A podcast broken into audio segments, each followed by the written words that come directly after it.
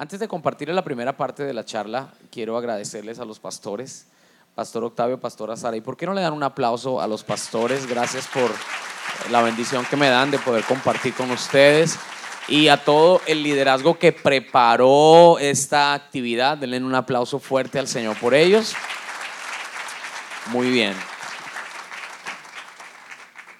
Ah, voy a cantarles una canción. Soy músico desde pequeño. Eh, pues soy hijo de pastor y cuando tú eres hijo de pastor, pues o tienes que ser músico o tienes que hacer algo, pero tienes que hacer algo. Entonces, eh, mi, padre pues me, impulsó en la música eh, y toda mi vida fue, fui músico, ha y es mi primer llamado y la canción que voy a compartirles no es una canción romántica. Tal vez más adelante si me cae el espíritu romántico les canto algo romántico, pero esta canción para empezar esta charla se llama Volver a Respirar. Es una canción basada en el testimonio de mi hija mayor, Daniela. Cuando Daniela nació, ella nació con unas manchitas en su cara. Eh, y esas manchitas empezaron a, como a, crecerle. Se le formaron tumores. Eh, los doctores nos dijeron, eso fue en Colombia, los doctores nos dijeron, ella tiene un hemangioma, es como una malformación sanguínea y se va armando tumores. En el caso de ella lo tenía en su cara y en su cuello de ambos lados. Eh, Danielita cuando tenía unos seis meses ya su cara estaba bastante inflada, como del tamaño de un balón de, fútbol, y era muy fuerte para ella salir hacia la calle. El problema es que ese manquioma estaba comprometiendo ya su respiración, su tráquea, porque estaba hacia adentro creciendo. Los doctores nos dijeron, vamos a tener que hacerle una cirugía. Eh, de emergencia porque está en riesgo la vida de la niña. Tuvimos que firmar documentos, la niña se le hizo la cirugía, tenía ya como un año y medio y mm, después de la cirugía, gracias a Dios el hemangioma se redujo en un 80%, pero parte del líquido se le fue a la médula espinal y la niña quedó parapléjica completamente. Eh, un líquido se desvió y los doctores dijeron, lo, sentimos mucho, la niña no, no va a volver a caminar porque eh, sus manos quedaron como de trapo, sus pies también, su cabeza no la podía sostener. Y nos dijeron, em, va a necesitar también oxígeno de por vida porque su, su, tórax se dañó, va, a necesitar pañal porque su vejiga se dañó. Entonces fue un, fue un golpe durísimo. Nosotros ya obviamente le servíamos al Señor conocíamos la palabra, pero empezamos un periodo de prueba. Y durante ese tiempo, como que, no sé si te ha pasado, que como que el cielo se cierra, como que, Dios, ¿dónde está Dios? ¿No? Eso lo vivimos nosotros. Yo recuerdo que yo dirigía la alabanza, dirigía la alabanza y aún así dirigiendo la alabanza en la iglesia estaba en huelga con Dios, estaba enojado con Dios por la misma situación de Daniela. Hasta que un día Dios habló a mi corazón y me dijo, necesitas arrepentirte. Y yo le dije, pero ¿de qué? El que necesita arrepentirse es usted de todos los males que me ha hecho. Porque yo literalmente le decía al Señor, le decía, Señor, enférmame a mí, pero no a mi hija, como si Dios fuera el que, el que hubiera traído esa enfermedad. Pero Dios es misericordioso y fiel con nosotros, con todos los que estamos aquí. Y recuerdo que unos seis meses después de ese proceso estábamos en la casa. Daniela comía espagueti, le gusta mucho el espagueti porque no podía usar sus dedos, sus dedos estaban totalmente deformes, dañados. Ella comía literalmente como un perrito, como con la, boca, directamente. La mamá le estaba preparando unos espaguetis y de repente la niña, eh, ella, permanecía acostada, ella no se podía sentar ni siquiera, pero se sentó sola le dijo, mira mami, me puedo sentar. Y luego empezó, se paró y luego empezó a dar un paso y dos pasos y empezó a decirle, mira mami, puedo caminar. El poder de Dios vino sobre nuestra hija y el Señor la sanó de su parte motriz. Lo interesante, interesante es que cuando la niña, después de que empieza a caminar, Esperamos ocho años para, que el Señor restaurara su parte respiratoria. Tuvo 52 hospitalizaciones, muchas cirugías, varias veces a punto de morir por su parte respiratoria. Y en ese proceso el Señor nos da una palabra que está en Ezequiel 37 donde dice, y pondré mi espíritu en ustedes y volverán a vivir. Y ahí es donde vino a mi corazón y a mi, y a mi mente esa frase, volver a respirar. Y yo quiero bendecirlos con esta canción antes de entrar a nuestra conferencia. ¿Le pueden dar un aplauso al Señor?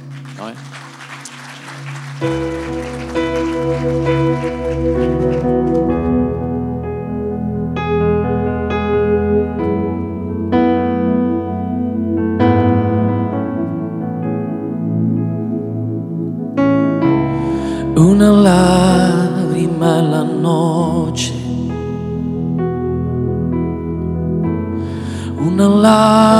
larga, espera. Al mismo tiempo en el silencio, tu viento, tu voz que sana toda el alma, el corazón y se lleva el dolor. Tú eres mi fuente, tú eres mi Dios, mi sanador. Sopla, sopla el viento de tu amor. Sopla, sopla, espíritu.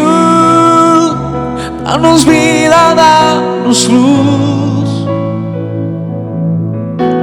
llena esperanza al corazón y volver a comenzar y volver a respirar. Yo te anhelo sobre todo cuando nada te queda y lo único que tienes es Dios. Tú eres mi único tesoro. Mi alma pide tu amor.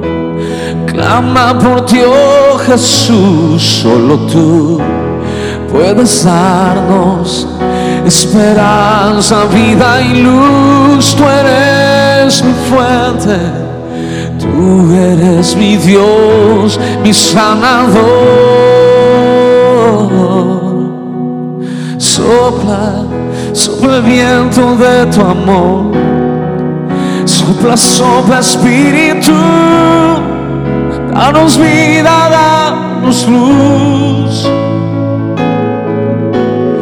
Llena de esperanza el corazón y volver a comenzar y volver a respirar.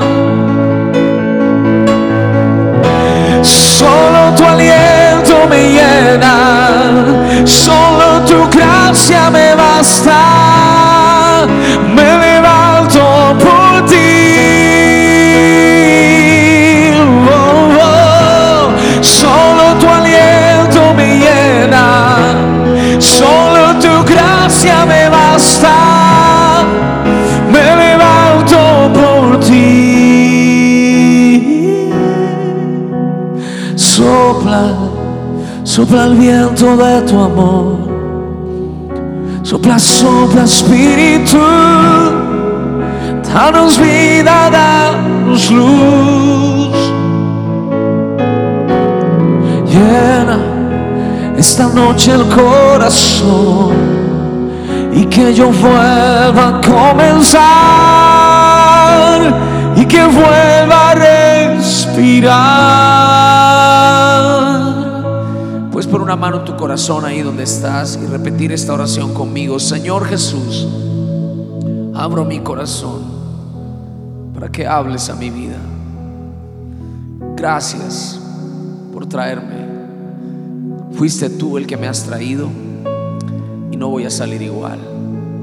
En el nombre de Jesús. Amén y amén. Vamos a darle un aplauso a Dios en esta noche.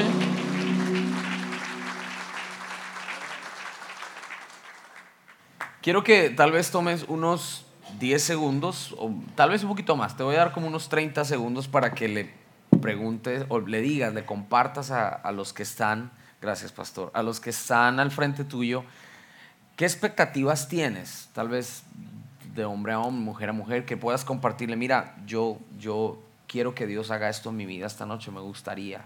No sé si quisieras compartirle unos 30 segundos, tal vez con tu cónyuge puedas hacerlo. Vamos, unos 30 segundos, tómese ahí un tiempito para compartirle cuáles son sus expectativas. Si usted solo vino a comer, pues sea honesto, dígale, yo vine a comer.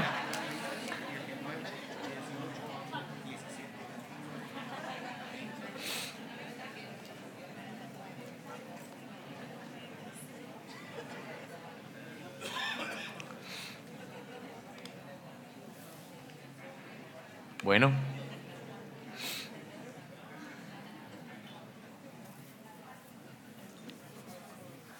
Ok, tienen muchas expectativas por lo que veo. bueno, me gusta mucho el, el, título que los pastores le han puesto no solamente a esta noche, pero es a las actividades de parejas que van a tener, que se llama para toda la vida. Diga conmigo, para toda la vida. Eh, cuando decimos para toda la vida, algunos ya les da dolor de cabeza, realmente, porque, ay Dios mío, eh, cuando, cuando realmente uno está en el altar eh, haciendo los votos y todo, y uno está en el aire, uno no está en la tierra. Sí, ¿verdad? Y entonces cuando uno dice, hasta para toda la vida, hasta que la, sí, hasta que la muerte nos separe. Y después de los cinco años uno ya la quiere matar o uno ya lo quiere matar, porque como dices que hasta la muerte los separe para toda la vida es como, para, para muchos es algo como, ay Dios mío, que aguante. O sea, tengo que aguantarme esto para toda la vida. Y, y, realmente cuando pensamos de que, que, es para toda la vida, creo que el diseño de Dios no es que nosotros soportemos o aguantemos el matrimonio, sino que lo disfrutemos. Eh, le voy a dar otra oportunidad. Creo que el diseño, no creo, el diseño de Dios es, para nosotros es, no es de que nosotros aguantemos el matrimonio, sino que lo disfrutemos. Que lo disfrutemos. Ahora, vivimos en una cultura de lo temporal, ¿sí? Estamos en una sociedad, más en Estados Unidos, donde, donde la gente se casa con, con una mentalidad de lo temporal y todo lo queremos rápido y si no funciona rápido no nos sirve y si no me sirven rápido las cosas, qué servicio tan malo. Y estamos acostumbrados a lo, a lo temporal.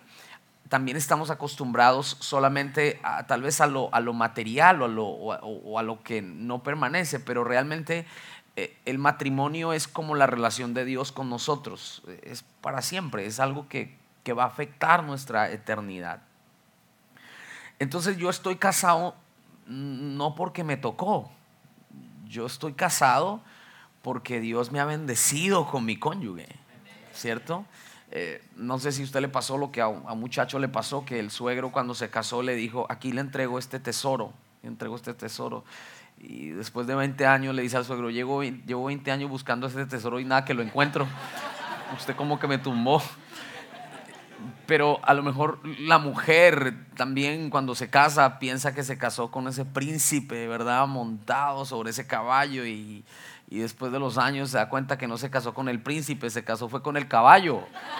Eh, entonces, la, mayoría de nosotros tenemos ese, e, ese pensamiento de aguantarnos para toda la vida. Entonces, quiero que diga conmigo, ¿disfruto o aguanto? Hágase esa pregunta, pero no se responda por favor porque si no me desanima. Respóndala internamente.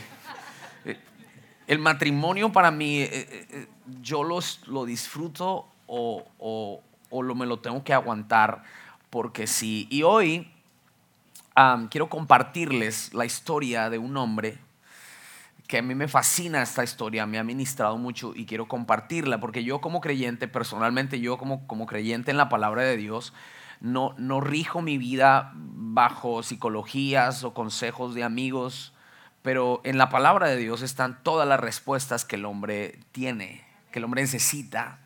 En la palabra de Dios está el manual para nuestro matrimonio. Eh, en la palabra de Dios está eh, las correcciones que nosotros necesitamos, porque la palabra de Dios es más que un libro de historias o de consejos. La palabra de Dios es la base de todo. Eh, si la palabra de Dios, si por la palabra de Dios se creó el universo, creo que por la palabra de Dios se puede sostener una familia. Estoy seguro que por la palabra de Dios se puede sostener un matrimonio. Estoy seguro que por la palabra de Dios se puede sostener toda una generación. Entonces hoy quiero compartirles basado en la palabra de Dios. No, no, vengo a darles solamente mis experiencias, porque cualquiera puede venir a compartir experiencias. Ustedes pueden ir a un lugar donde les motivan, a un lugar, escuchan una conferencia de positivismo y ya está bien, no está mal. Pero yo pienso y estoy seguro y lo he vivido que lo único que me transforma mi vida, mi hogar, mi matrimonio, mis hijos, mi generación, se llama la palabra de Dios.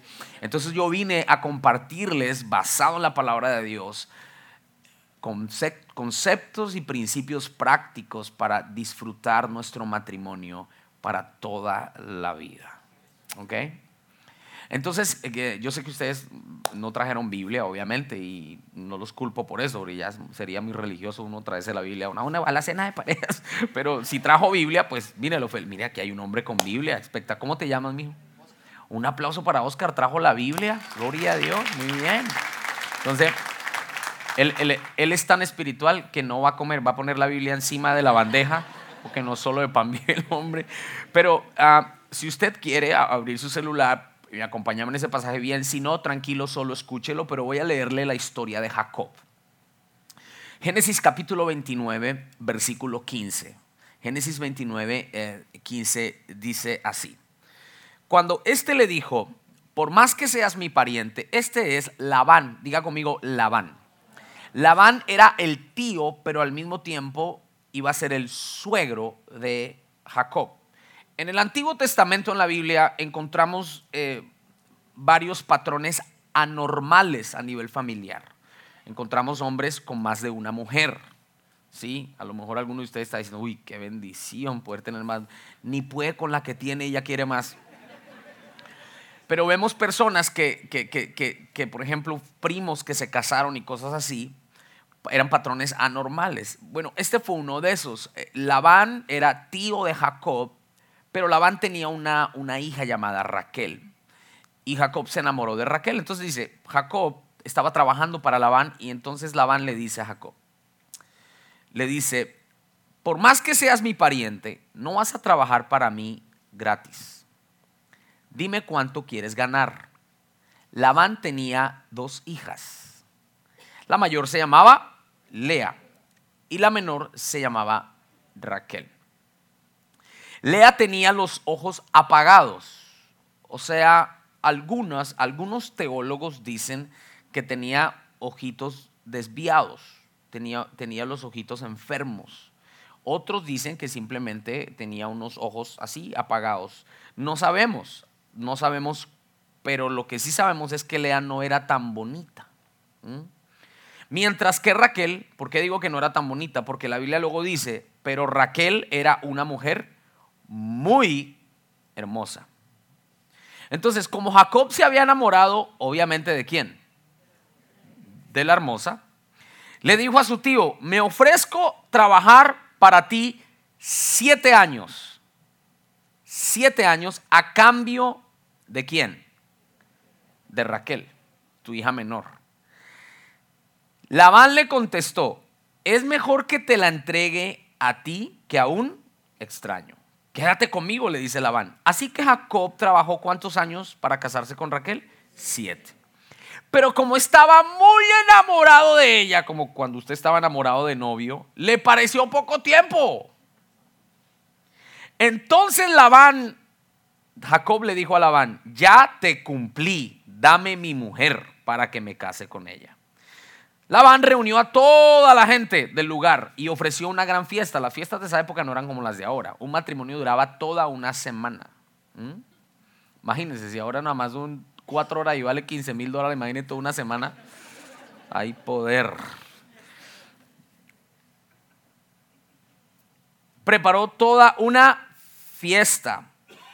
Dijo, ya he cumplido con lo que, bueno, ya le leí eso, ¿verdad?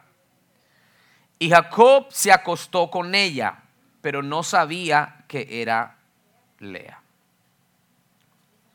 Sucede que en ese tiempo, en ese tiempo, los eh, matrimonios, el hombre no sabía, no podía verle el rostro a su mujer sino hasta el otro día después de la noche de avivamiento.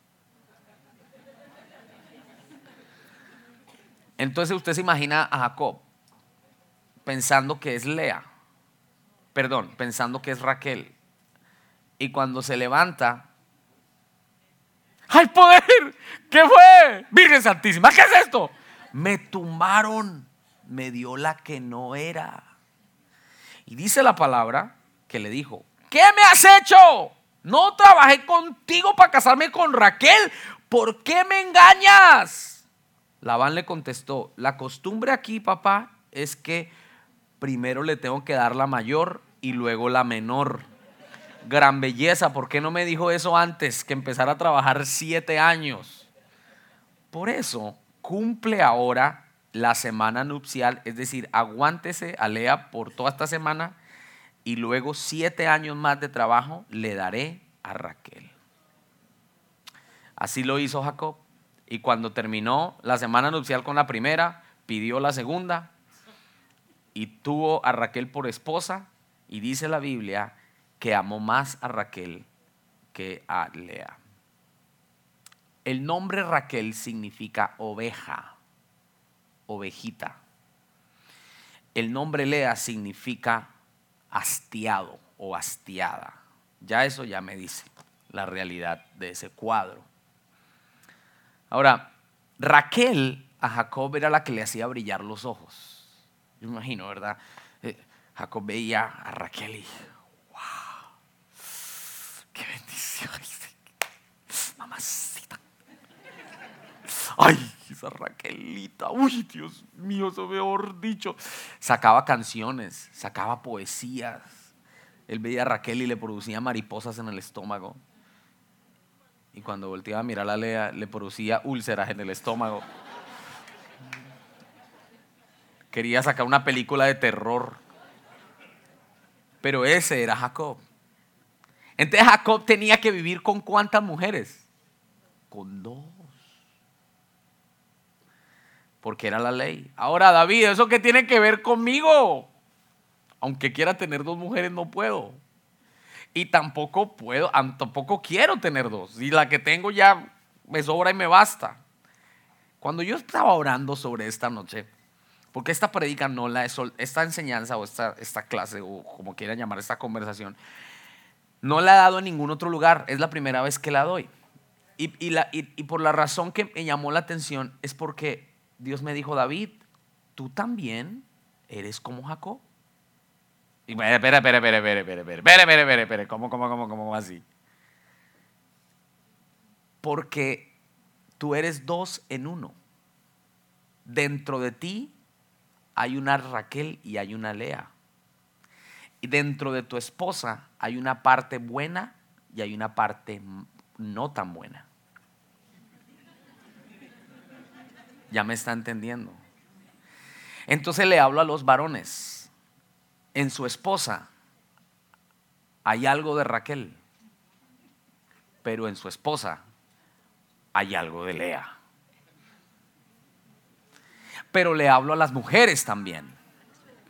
En su esposo, y no le voy a llamar Raquel, obviamente, porque si usted me, lo toma mal, vamos a tener problemas. ¿Cómo así que hay una Raquel dentro de usted, mi amor? No, no, no, escúcheme. Dentro de los varones hay algo bueno que representa a Raquel. Y hay algo no tan bueno que representa a Lea. El punto es este.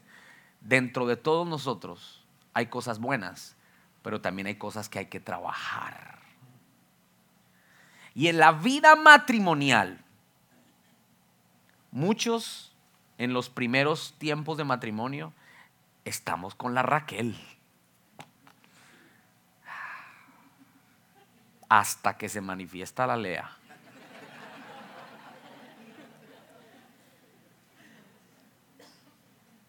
David, mi esposa se convirtió en una fiera estresante. Ya no es romántica, ya no es especial. Mi esposo ni se diga, David. Antes me abría la puerta del carro. Ahora yo soy la que le tengo que abrir la puerta a él. Antes era mi amor para aquí, mi amor para allá, mi tesorito, mi currucucuy, mi baby. Ahora, ¿qué hubo vieja? ¿Dónde están los huevos? Me fritó el que no era. Se ha perdido ese romanticismo. Yo quiero volver a tener esa Raquel de antes, David, dice el esposo. Yo quiero tener a esa Raquel que, que me enamoraba. Pero resulta que mi Raquel se convirtió en una Lea.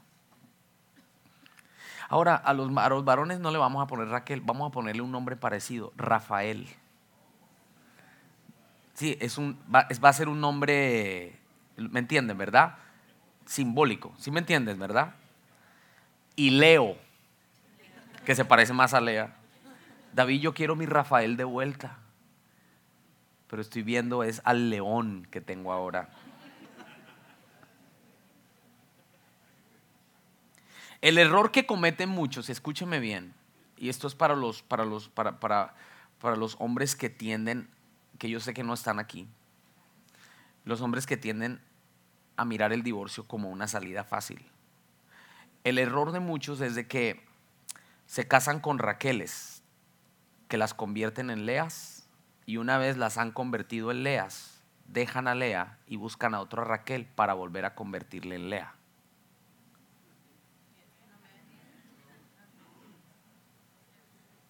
Pero no solo los hombres. Hay mujeres que toman a buenos hombres, los dañan y cuando ya les han sacado todo lo que necesitan, los botan y buscan otro. Pero gracias a Dios, y de verdad lo digo, aquí no hay ese tipo de mujeres. Porque vana es la hermosura, mas la mujer que teme a Dios permanecerá para siempre y será alabada.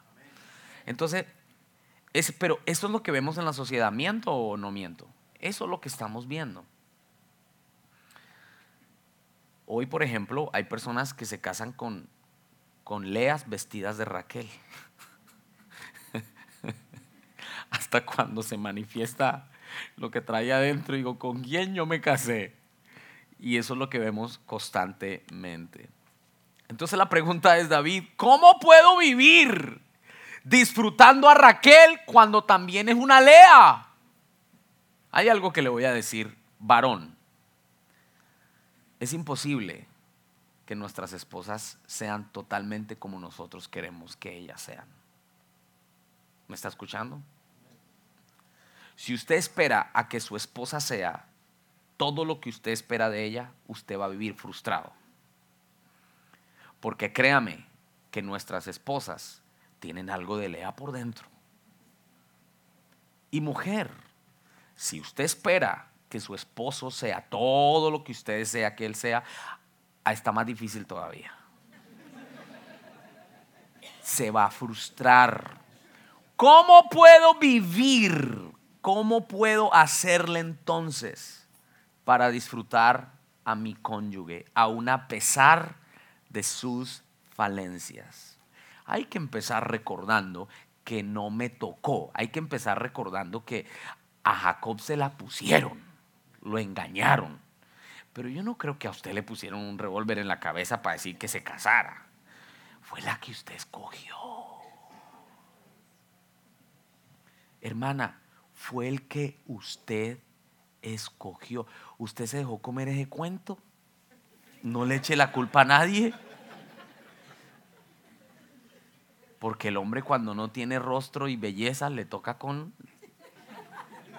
las mujeres se dejan llevar por acá y los hombres se dejan llevar por acá. Entonces a usted nadie se lo impuso. ¿O sí? Ahora tiene cara como que sí, pero acuérdese cuando no. No era la misma rostro que tenía. Nadie le impuso. Diga conmigo, fue una decisión voluntaria. Entonces yo quiero darte algunos principios que nos van a ayudar a disfrutar nuestro matrimonio en vez de aguantarlo. Y lo voy a dar a la luz de la palabra. ¿Estamos listos? Esto va a tener dos partes, ¿ok? Porque estamos como el descuartizador, vamos por partes. De la primera parte, y luego viene la cena, y luego viene la segunda parte. Entonces, quiero que me ayuden, pastora, con el tiempo, porque tranquilos, con honestidad, que me digan cuánto tiempo me queda antes de la comida. No, pero no, pero dime tú para, para que puedan disfrutar también la cena. ¿A qué hora está programada la, son, la cena? A las 8 está programada la cena. Ok, entonces voy a tomarme 15 minutos más, ¿listo? Para entrar en este tema. Van a cenar ustedes, compartan tranquilos y luego yo regreso, ¿listo? Entonces voy a asegurarme que lo que les diga ahora no les haga doler el estómago para que puedan disfrutar la comida, ¿listo? Ya una vez coman, ya entro entonces con, con el látigo, no mentiras. Número uno, y, me gustaría que si puedes tomar tu celular es bueno para que, para que tomes nota y, y practiques estos principios y los repases. Porque esta no es una noche solo de entretenimiento. Digan conmigo, me van a instruir. Dígalo otra vez, me van a instruir. Lo primero para disfrutar mi matrimonio es esto. Ten una relación de pacto. ¿Una relación de qué? De pacto. Hay dos palabras que quiero que repita conmigo. Levante la mano derecha y diga pacto. Levante la mano izquierda y diga contrato. Okay. ¿Cuál es la diferencia entre un pacto y un contrato? Le voy a dar algunas características del contrato. El contrato son dos personas que terminan siendo dos. Es decir, dos personas empiezan el contrato, dos personas lo terminan. El contrato es un convenio que se rompe si una de las dos personas falta en su trato. Número tres, el contrato tiene una fecha de caducidad. El pacto no es un contrato. El pacto son dos que se vuelven uno. El pacto no depende del error del otro. El pacto es para toda la vida. Les pregunto, ¿el matrimonio es un contrato o es un pacto? Están muy callados. Voy a preguntarlo otra vez. ¿El matrimonio es un contrato o es un pacto? ¿Por qué es un pacto? ¿Por qué tiene que ser un pacto, David? Porque Dios se lo inventó. Y Dios es un Dios de pactos. Y Dios dijo, así como yo tengo mi relación con mi iglesia, así yo quiero que el esposo tenga la relación con su esposa y su esposa con su esposo. Dios, escúchame, mírame bien a lo que te voy a decir. No hay nada más perfecto como reflejo de quién es Dios que el matrimonio.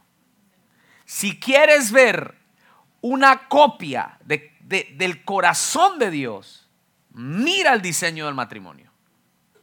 ¿Por qué lo digo yo? Porque después de que todo lo que Dios creó, que fue espectacular, instituyó el matrimonio, lo puso como prioridad. Él, Dios, en su vida puso como prioridad el matrimonio. Y como base de ese matrimonio puso el pacto. Y, hablando de Dios, de su persona, Deuteronomio 7:9, mira lo que dice. Reconoce pues que el Señor es tu Dios. Es Dios. Él es Dios fiel. Que guarda su pacto y su misericordia hasta mil generaciones guarda su pacto. Si hay alguien que sabe guardar, cuando digo guardar no es meter debajo de la cama. Cuando la palabra dice guarda la palabra, no quiere decir que guardas la Biblia, es que la cumples. La palabra guardar significa cum. La palabra guardar significa cuando dice que Dios guarda el pacto, es que Dios cumple el pacto. Y me encanta eso, es Deuteronomio 7:9, sería lindo para que se lo aprendieran ustedes con su familia, con sus hijos. Y dice que guarda el pacto y su misericordia hasta mil generaciones. Es decir, la maldición va hasta la cuarta, pero la bendición de Dios va hasta mil generaciones. Mis hijos, mis hijos, de los hijos, de los hijos, de los hijos, de los hijos, de los hijos, y hasta que me canse de contar de aquellos que le aman y también guardan su pacto. Tenemos un Dios de pacto, que ese Dios de pacto estableció el matrimonio también como parte de ese pacto. ¿Por qué no le dan un aplauso a Dios? Porque Él es fiel. Entonces, escúchame, si Dios es el autor del matrimonio, Él es la base del mismo. Un matrimonio sin Dios es como un carro sin llantas. Dios es el que le da sentido al matrimonio, es el que le da vida al matrimonio. Dios tiene que ser el centro de nuestro matrimonio. Y cuando Dios es el centro de nuestro matrimonio, nuestro matrimonio será un pacto, no un contrato. Voy a repetirlo, nuestro matrimonio será un pacto, no un contrato. David, no aguanto más mi matrimonio. Tenemos problemas matrimoniales. No necesitas, antes de que irte, antes de irte a una luna de miel o antes de, oh, necesitamos tomar vacaciones, espérate, necesitas poner a Cristo en el centro de tu matrimonio antes de cualquier otra cosa. Vivimos en una sociedad donde la gente quiere sanar problemas eternales con remedios temporales donde la gente quiere sanar un matrimonio simplemente saliendo a un crucero. Y no está mal, por favor, no estoy diciendo que se queden encerrados, no, llévela aunque sea a McDonald's, eso ayuda. Pero este es el punto. Si Cristo no es la base y no es religión, señores, no es religión para nada. Les estoy hablando del que, del que inventó el matrimonio. A ver, si yo compro un carro y no, me, y no me funciona, me voy al dealer donde me lo vendieron. Alguien tiene que regresar a la palabra de Dios. Alguien tiene que volver al corazón de Dios. Alguien tiene que preguntarle al que le inventó el matrimonio, Señor, ayúdame con mi matrimonio. Tú lo sabes, yo no lo sé. Tú sabes cómo puedo yo restaurar mi matrimonio. Cristo tiene que ser la base. Mateo capítulo 7, Jesús en el Sermón del Monte dijo, el que me oye mis palabras y las hace, le compararé con un hombre prudente, sabio, inteligente, que construyó su casa. No está diciendo su edificio, no está diciendo su iglesia, no está diciendo su negocio, está diciendo su casa. Diga familia.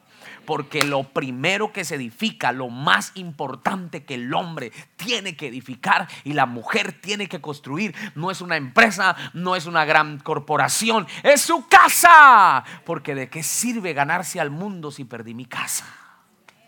No estoy hablando de la, de la finca que tiene o de la casa que tiene, le estoy hablando del hogar. El hogar se construye, hermanos. Le compararé con el hombre sabio que construyó, que construyó, diga construir. Dígalo, construir construyó su casa sobre la roca. ¿Quién es la roca? Obviamente la palabra dice que Cristo es la roca. Construyó su familia sobre el fundamento de la palabra de Dios. Vinieron vientos, soplaron ríos, tempestades, vino cosa tremenda, mas la casa no se movió. Mas el que escucha mis palabras y no las hace, no las hace. El problema no es escuchar. El problema no es venir a actividades a la iglesia. ¿Cuántas predicaciones he escuchado? ¿Cuántas palabras he escuchado? Ese no, el problema es que no lo hago.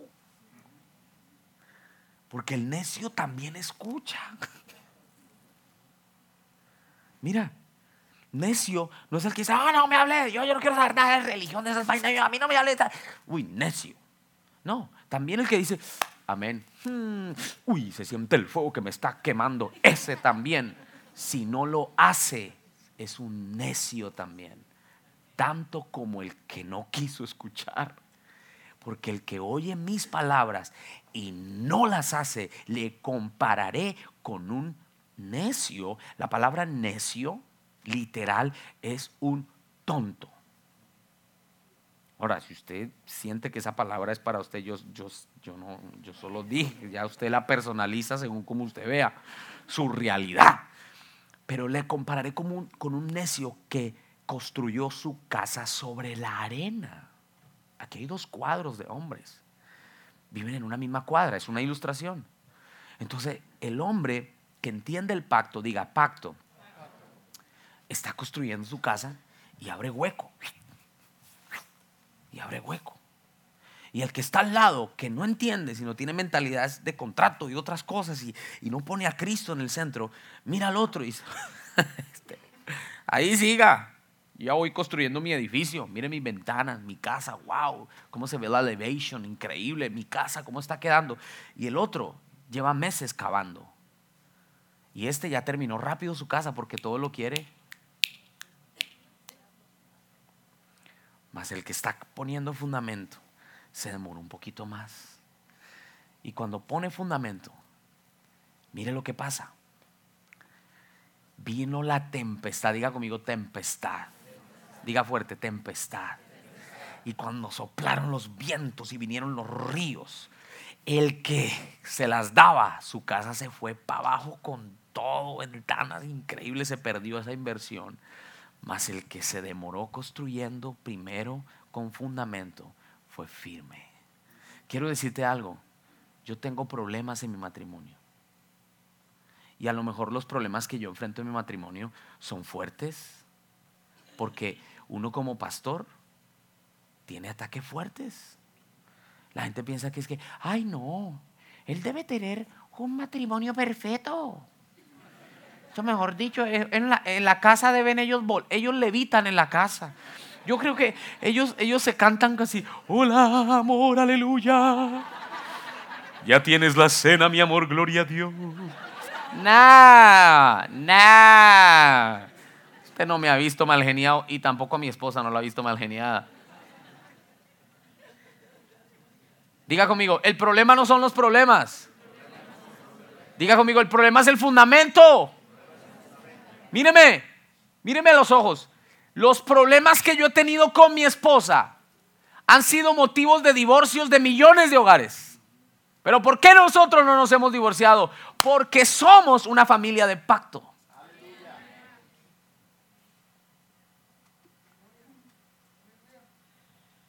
Entonces, quiero cerrar este, este, esta primera parte diciéndoles, pongamos a Cristo en el centro y como base de nuestro hogar. ¿Pueden decir amén a eso? Ahora, mira lo que pasa. Quiero una pareja que me ayude como ilustración. Vengan, chicos, ayúdenme ustedes dos. Em, tu nombre, lo olvidé otra vez, perdona. Oscar y Lady. Lady. Oscar y Lady. Muy bien. Hazte aquí, Lady, por favor. Oh, vengan para acá para que los chicos de la comida puedan tener espacio. Miren, Oscar y Lady. ¿Tienen hijos? Sí. Bien. Oscar y Lady si ellos no tienen a Cristo y ellos se miran sin Cristo el uno al otro, se van a mirar puros errores, mejor dicho, terrible. Mas cuando Cristo está en la mitad, Oscar, Oscar, ¿verdad? Mira a Lady, ¿cierto? A través de Cristo. Si entiendes lo que te digo? Es más, déjame decirte algo. Jesús tiene que dormir en la mitad de ustedes dos. Jesús tiene que cenar con ustedes. Cuando no quieras ni verle la cara a tu esposa, ve con tu padre. Dile, Señor Jesús, haz que yo vea a mi esposa como tú la ves. Cuando Cristo es el centro y la base del hogar, no hay problema que pueda destruir tu matrimonio y no hay crisis que pueda arruinar tu casa porque con Cristo todo es posible. Amén. Amén. Gracias. Gracias chicos. Gracias. Ahora, Padre, bendecimos estos alimentos y gracias por este tiempo que nos permites participar de ellos y que nos caigan bien en el nombre de Jesús. Amén y amén. ¿Está bien? Ok, vamos a cenar, disfruten, compartan un tiempo y ahorita regresamos para el segundo round.